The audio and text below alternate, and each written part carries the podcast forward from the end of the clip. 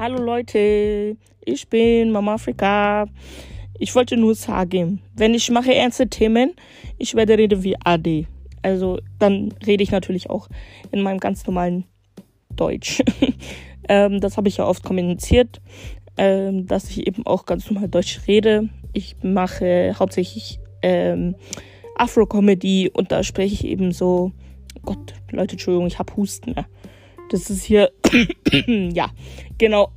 Auf jeden Fall, wenn ich irgendwelche Interviews mache oder sonstiges mit Freunden oder Bekannten oder anderen Influencern oder sonstiges, werde ich auf Mama Afrika switchen und damit es halt einfach ein bisschen unterhaltsamer ist und lustiger ist. Aber ansonsten hört gerne rein. Bussi.